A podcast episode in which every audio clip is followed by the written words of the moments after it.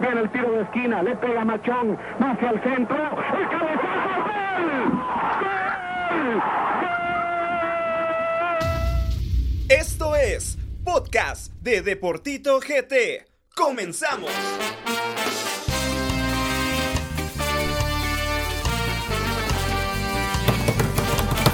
Buenas, buenas, buenas amigos de Deportito GT. Mi nombre es Carlos Duque y me tocará hacer el podcast solo. Solo, solo, más solo que el uno. Pero no importa, que aquí le metemos toda la buena vibra y energía que solo Deportito tiene. Hoy hablaremos de un tema delicado, más por la coyuntura nacional del momento, esta crisis que está a nivel nacional y que el fútbol no es ajena a ello. Y para eso les presento el Deportema. ¡Vamos!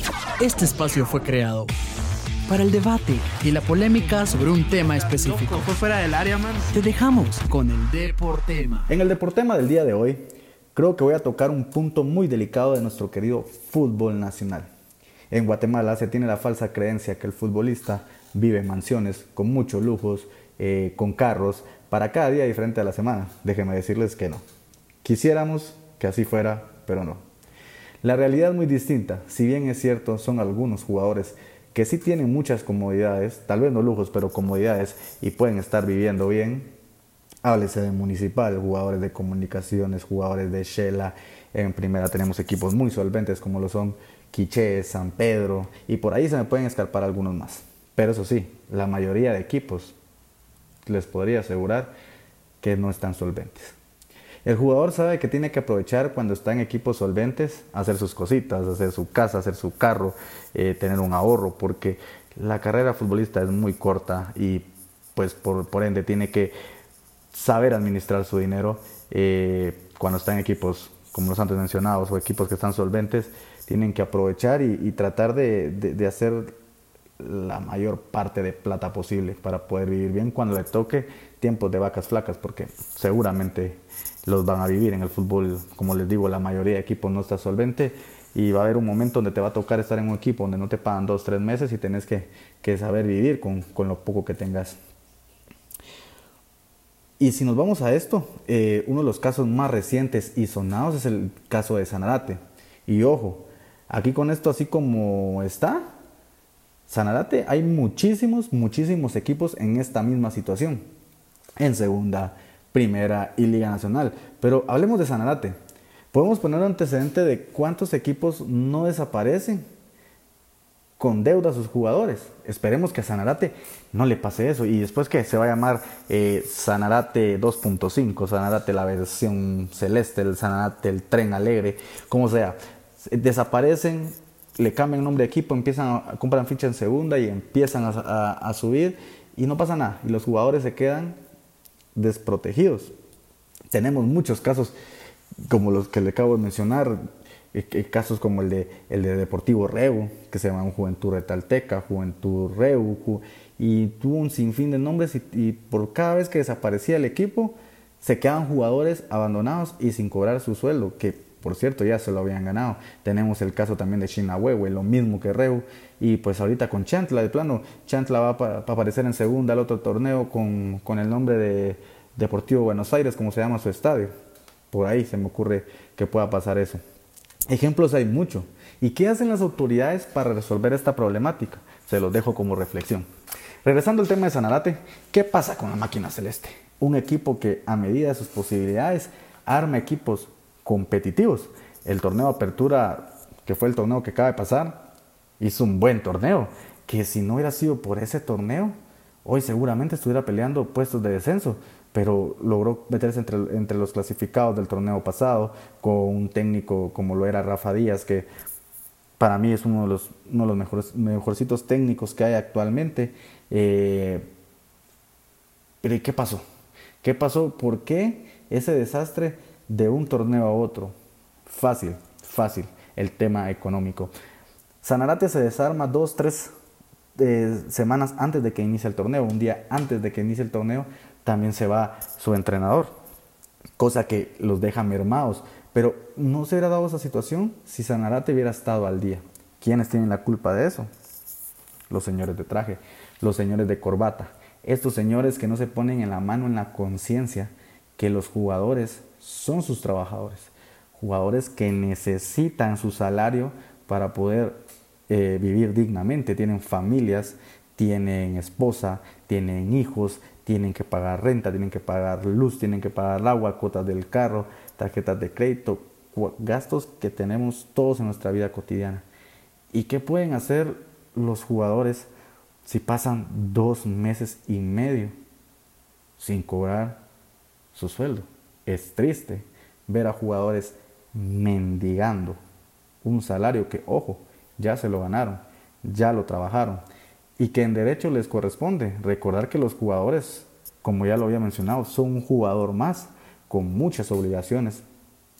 Eh, mucha gente cree que el jugador vive en una burbuja, haciendo el paréntesis que hay jugadores que creen que viven en una burbuja, pero uno se da cuenta con el transcurrir del tiempo que muchas veces ser futbolista no es una profesión digna, no es una profesión que, te permita vivir cómodo, solo es un trabajo más, un trabajo donde muchos equipos, hablando en segunda, ganan solo el mínimo. Eh, inclusive hay sueldos en primera división muy bajos y, creo que, que, para nadie es justo en el caso de Sanarate que vengan los jugadores y estén afuera de la municipalidad aguantando sol, aguantando, qué sé yo, frío, lluvia, esperando hablar con el alcalde, esperar hablar con junta directiva para que le paguen. Creo que no debemos llegar a estos extremos. Se habla de que Sanarate tiene dos meses y medio que no cobra ni un centavo.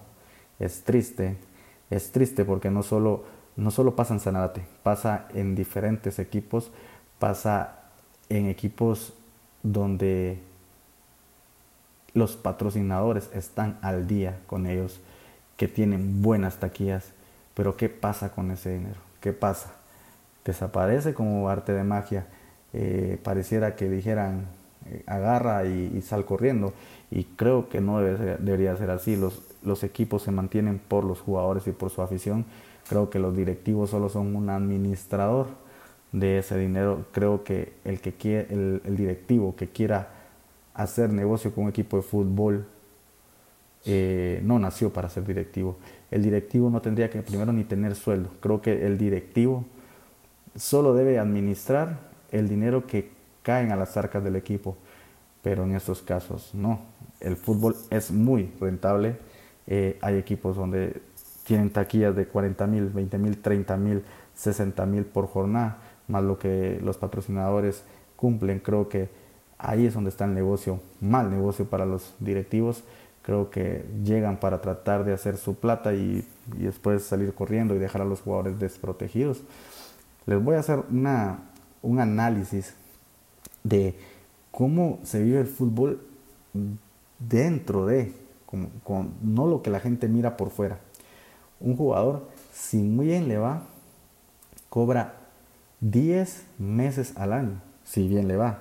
No estoy hablando de equipos que son solventes como Comunicaciones Municipal, que si no, si no mal entiendo, ellos sí tienen eh, sus, sus 12 cuotas al año y eso están excelente. Pero la mayoría de equipos, si bien les va, cobran 10 cuotas al año, que traducido serían 10 meses al año. Y los otros dos, ¿qué pasa? Ellos tienen que administrar su dinero para poder sobrevivir ese tiempo. ¿Y por qué cobran 10 meses al año? Porque los contratos eh, vencen hasta que finalice el torneo. Por ejemplo, un un equipo que no clasifica solo va a cobrar cuatro meses. El equipo que clasifica va a cobrar cinco meses. Y así. Hay otros equipos, como lo menciono, que no logran clasificar y solo cobran cuatro meses por torneo. Estamos hablando que cobran ocho cuotas al año. Imagínense ustedes trabajar y que en, sus trabajos no les pagaran, que no les pagaran completo, que les pagaran por porcentajes. Solo pónganse a pensar qué hacen ustedes para sufragar esos gastos. ¿Ustedes creen que van a tener cabeza para pensar en que van a querer ganar el, el próximo partido? No, están pensando en cómo le voy a dar de comer a mis hijos. Creo que es una problemática que tiene sumido al fútbol nacional. Eh, por eso es una de las causas que no avanzamos que no avanzamos a nivel internacional porque los jugadores, en vez de estar pensando en cómo voy a pagar la renta, eh, cómo voy a, pagar la colegiatura de mi hijo.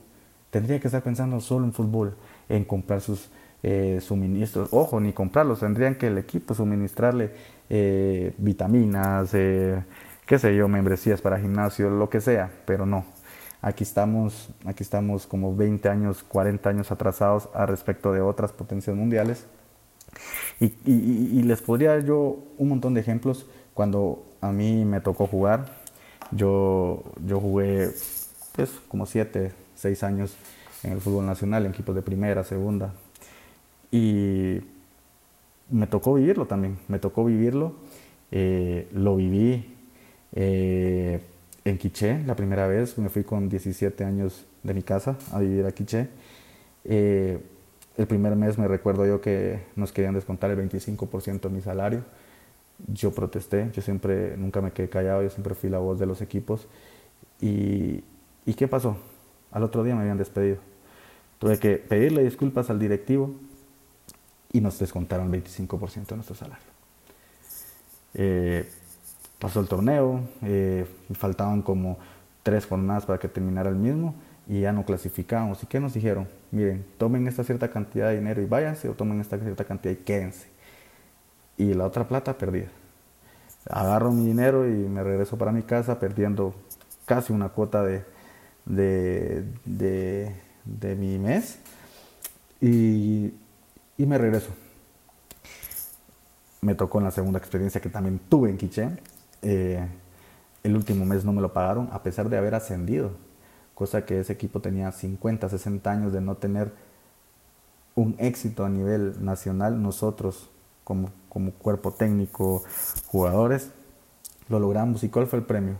Que no nos pagaran el último mes y nos tuviéramos que regresar a nuestra casa sin ningún centavo.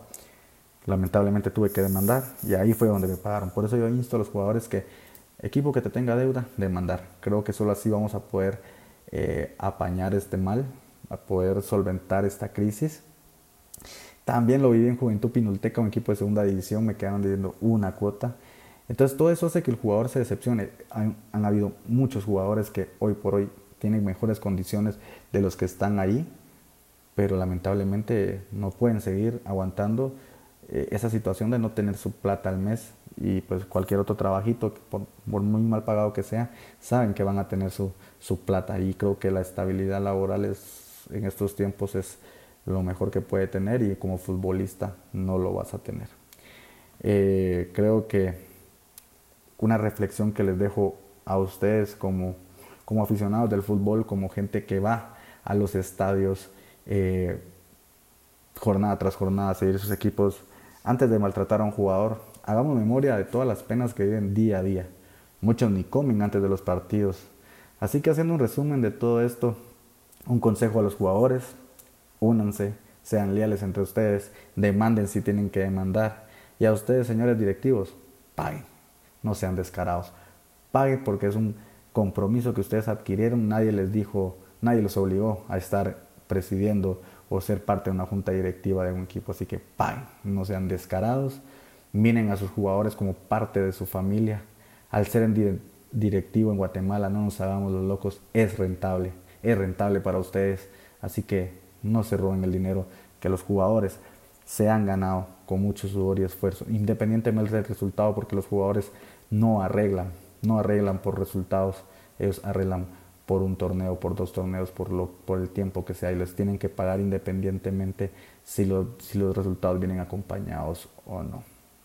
No todos los directivos son malos, hay directivos que son buenos administradores, saben a lo que van, saben que tienen que administrar una plata que no es de ellos. Entonces, estamos a tiempo de, de poder devolver la credibilidad al fútbol nacional. Dejemos de ser una liga granjera pongamos la seriedad y el profesionalismo que la liga guatemalteca merece al ser la mejor liga centroamericana. Y no hay duda, no lo digo yo, lo dicen los expertos, Guatemala tiene la mejor liga a nivel centroamericana en infraestructura, en sueldos, hasta les digo, en calidad de jugadores. Esto fue todo amigos, de verdad les agradezco que hayan llegado hasta el final de este programa, un por parte de, todo el staff de Deportito. Les agradecemos su fidelidad y apoyo. Mm, eh, nosotros como, como programa con todo el staff, seguiremos cumpliendo con las disposiciones nacionales y aconsejamos a todos nuestros oyentes hacer caso y no tomar a la ligera. Creo que la situación está delicada, pero podremos salir adelante. Así que no salgas si no tienes necesidad de hacerlo, quédate en casa, mejor escuchar todos nuestros podcasts y también no se pierdan el siguiente que será el día miércoles con nuestro compañero Fabián. Es un crack, lo van a escuchar creo que, es una bonita, bonita oportunidad para él, para, para poder acercarse al público de Portito. Y el día viernes también a nuestro fundador, Gabriel Rodas, y un gran amigo. Y pues hasta la próxima.